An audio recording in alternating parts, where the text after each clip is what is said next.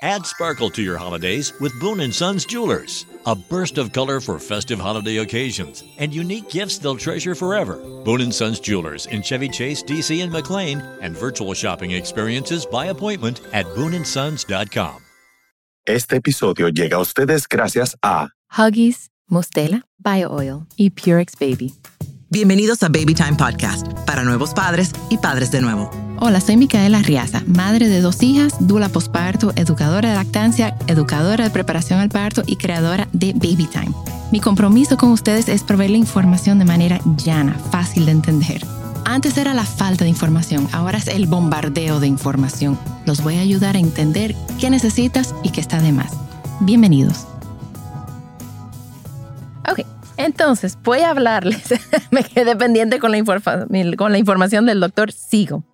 Entonces, desde el nacimiento hasta los tres años, la tarea del cerebro consiste en generar millones y millones de sinapsis. O sea, nuestro cerebro nace como, no en blanco, porque hay temperamento, pero tenemos más neuronas de lo que necesitamos. Entonces, dependiendo de la experiencia de cada bebé, ese bebé va a ir podando neuronas y haciendo conexiones de sinapsis entre neuronas para ir preparándolo para su vida. Porque no es lo mismo un niño que nace en Nueva York que un niño que nace en, en África del Sur o en Australia o aquí o en República Dominicana. Su entorno y su experiencia, lo que está viviendo, lo va a, seguir, lo va a preparar literalmente, mentalmente, para, para vivir en su entorno. Entonces, el doctor Daniel Siegel, que es el director del Centro de Desarrollo Humano en Los Ángeles y experto en neurología de apego, eh, dice que la sobreproducción, que es esta sobreproducción genética de sinapsis proporciona al cerebro un mecanismo programado para crear los crecimientos a partir de los cuales la experiencia extraerá las conexiones neurales que ha de gobernar procesos básicos como la percepción y la actividad motriz. La falta de uso igual que suceden cosas que no se usan, se estropean o las condiciones tóxicas como el estrés o el consumo de sustancias pueden llevar a la desaparición de sinapsis existentes. Entonces, em, para Sigo, el mensaje implícito es que no hace falta bombardear a los recién nacidos o a los niños pequeños, que ni seguramente nadie con estimulación excesiva con la esperanza de crear cerebros mejores. Lo voy a repetir.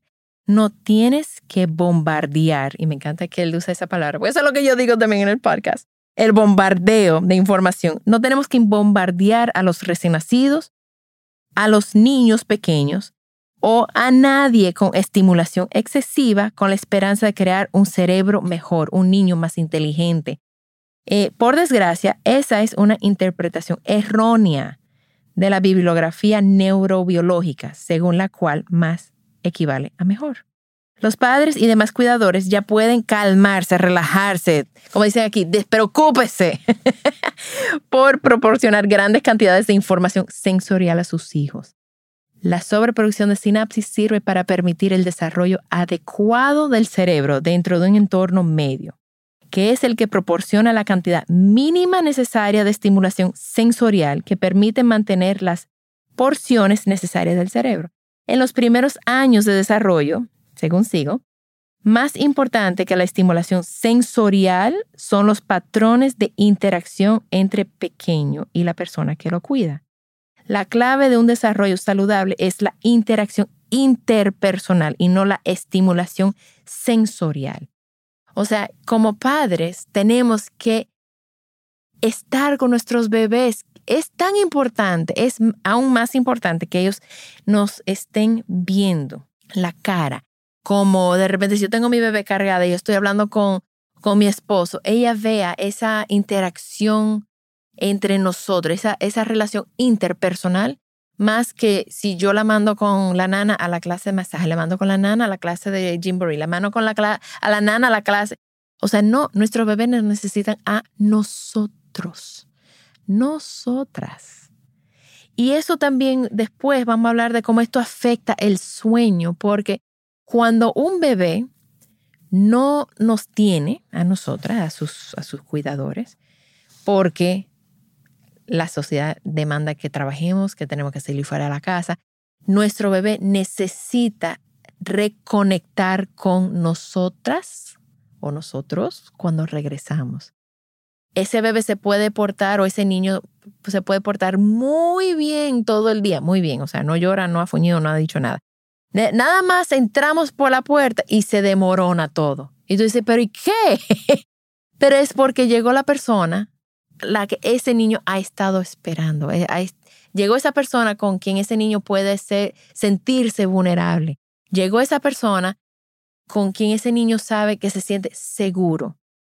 Entonces, por eso es que a nosotros nos, tocan esas crisis, porque eh, tenemos que trabajar más en esa, en esa en ese vínculo, en esa relación, invertir en esa relación de apego y saber que cuando si nosotros no estamos en la casa, cuando lleguemos, nuestros hijos no necesitan, no es malcriadez de ellos, es que literalmente no necesitan. Pasó el, hace un tiempito con una madre que su bebé estaba durmiendo, la madre volvió a trabajar y la bebé se empezó a despertar con mucha frecuencia en la noche. Y yo le comenté, oye, vamos a hacer un experimento. Cuando tú llegues, póntela. Porque, ¿qué pasa cuando tú llegas a la casa? No, me pongo a preparar cena y hago esto. Ok, ¿tú estás con la niña? No, estoy haciendo otras cosas. Entonces la niña lo que está haciendo es que de noche te está buscando a ti, está buscando conectar contigo.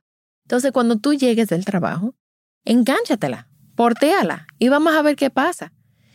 Y fue un milagro, o sea, no fue un milagro, fue, para la madre fue un milagro, pero a mí me hace sentido, ¿sabes que La bebé durmió la noche entera porque estuvo con su madre. Ella pudo llenar el tanque emocional de estar con su madre. Lo que pasa es que nosotros nos, nos ocupamos de mil y unas cosas que tenemos pendientes, eh, porque llegamos, pero realmente no llegamos. O sea, nosotros estamos pendientes al teléfono. O sea, si pueden sacar un momento y decir, ok, este tiempo va a ser sin celular, suelten los malditos celulares para estar con sus bebés y sus hijos. Em, porque tú no realmente, aunque tú estás ahí en físico, o sea, pero tú no estás ahí ni mentalmente ni emocionalmente. Entonces, hazle caso a tu hijo, léale una historia, le comparte con ellos, dale el baño, acorrúcalos.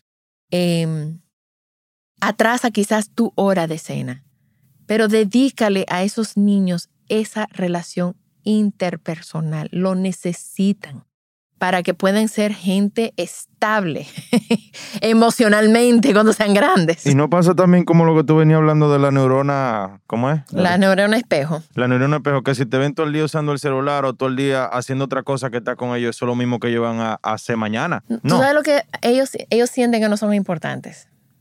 sienten que no son importantes, entonces ellos se, como que se recogen o tratan de hacer cosas para buscar. Para llamar la atención. Para llamar la atención, porque es que necesitan, necesitan sí, la atención. Sí, he visto niños que, que, cuando ven que no tienen la atención de los papás, traen cosas, rompen algo importante para que los papás lo miren. Y, o si no, que he visto muchos papás que están todo el tiempo en el celular, veo que el niño, desde que ve un celular, lo quiere. Lo quiere. Como vea todo el día a los papás haciendo eso, dicen, bueno, ahí hay algo interesante. Y lo que, lo que quieren hacer es eso el día entero, todo el tiempo con una tableta o, un celular en la mano. Pero saquen un momento y miren a sus hijos, comparten con sus hijos. Sus hijos los necesitan para ser personas emocionalmente estables más adelante. Nosotros le estamos enseñando ahora de chiquitos cómo, cómo manejarse, cómo manejarse. Y sepan también que es normal cuando tú llegues y de repente ahí que se, o sea, ahí, ahí están las rabietas, está la crisis, está todo que no había pasado en todo el día, porque tu bebé está esperando a estar contigo para desahogarse contigo. Y una pregunta, ¿los niños crean expectativas? ¿Cómo así? Cuando llega la mamá o el papá. Niños chiquiticos no. Mm, no creo. cuando están haciendo rabieta. No, cuando ellos tengan rabieta, ellos no pueden estar en más nada que no, que no sea esa rabieta. Y a veces la rabieta ni siquiera es por un tema que se les rompió la galleta. O sea, es como un acumulo de cosas que vienen, eh, vienen guardando y de repente se les rompió la galleta y se tiran al piso, pero no es la galleta, sino es un acumulo. Eso fue la gota que derramó el vaso. Esa fue la gota que derramó el vaso. Ok. Y los padres y aquí viene lo difícil, los padres tenemos que dejar que ese bebé, ese niño, tenga esa emoción. ¿Cómo, explícame eso, ¿cómo, cómo dejarlo? ¿Qué significa dejarlo? O sea, escuchar ese llanto y dejarlo que haga lo que quiera. sentarte al lado de ese bebé, de ese niño, y dejar que se desahogue.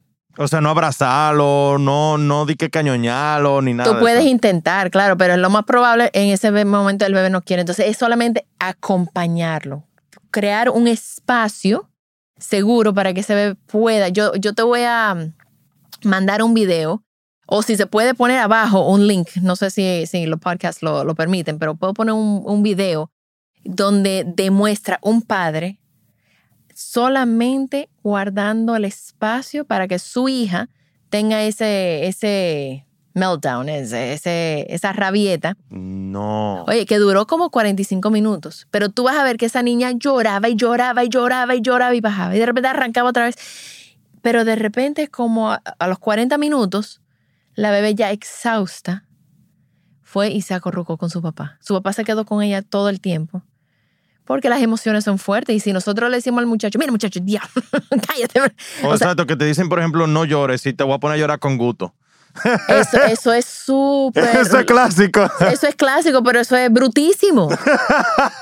Eso es brutísimo. Ya hoy en día hay información de que eso invalida totalmente los, los sentimientos del bebé, del claro, niño. claro, claro. Entonces, eso lo que va a hacer es enseñarle al niño a reprimir esas emociones.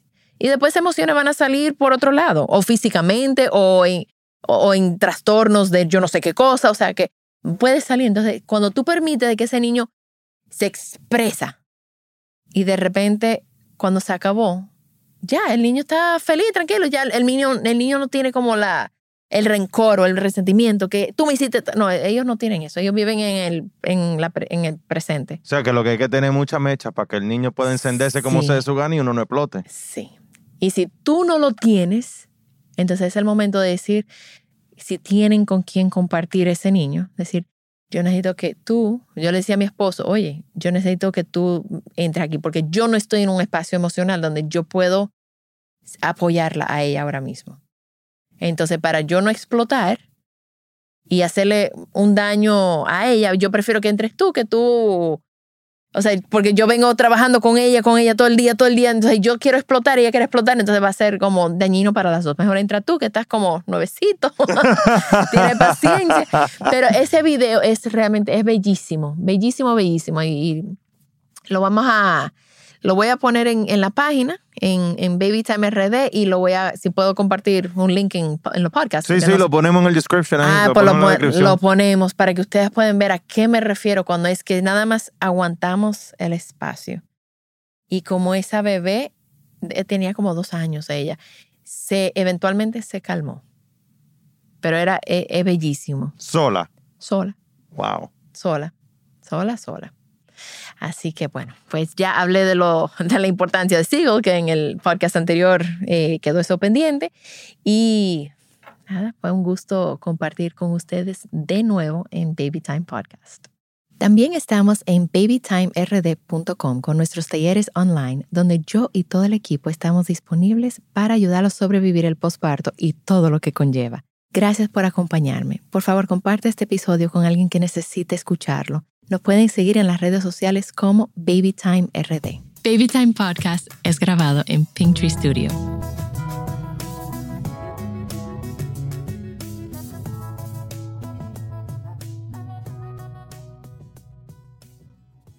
Looking for truly stunning jewelry this holiday season? Boone & Sons Jewelers is fully stocked with unique gifts they'll love in Chevy Chase, DC, and McLean, and virtual shopping experiences by appointment. Trusted by Washingtonians for over 70 years. BooneandSons.com.